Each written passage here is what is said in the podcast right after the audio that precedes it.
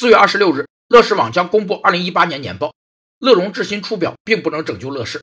根据创业板股票上市规则的规定，乐视网将于四月二十六日开市起停牌，无法进行股票买卖。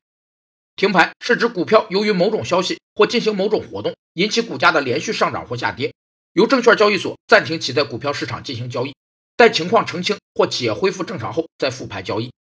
停牌是证券交易所为维护广大投资者的利益和市场信息披露公平公正，以及对上市公司进行监管约束而采取的必要措施。有三个停牌的原因。一是上市公司有重大信息公布，召开股东会、增资扩股、公布分配方案、重大收购兼并、投资以及股权变动等；二是证券监管机关认为上市公司必须就公司有重大影响的问题进行澄清和公告；三是上市公司涉嫌违规需要进行调查。四月二十四日，乐视网股价在连续三个交易日跌停后收于一点八三元，已跻身一元股行列。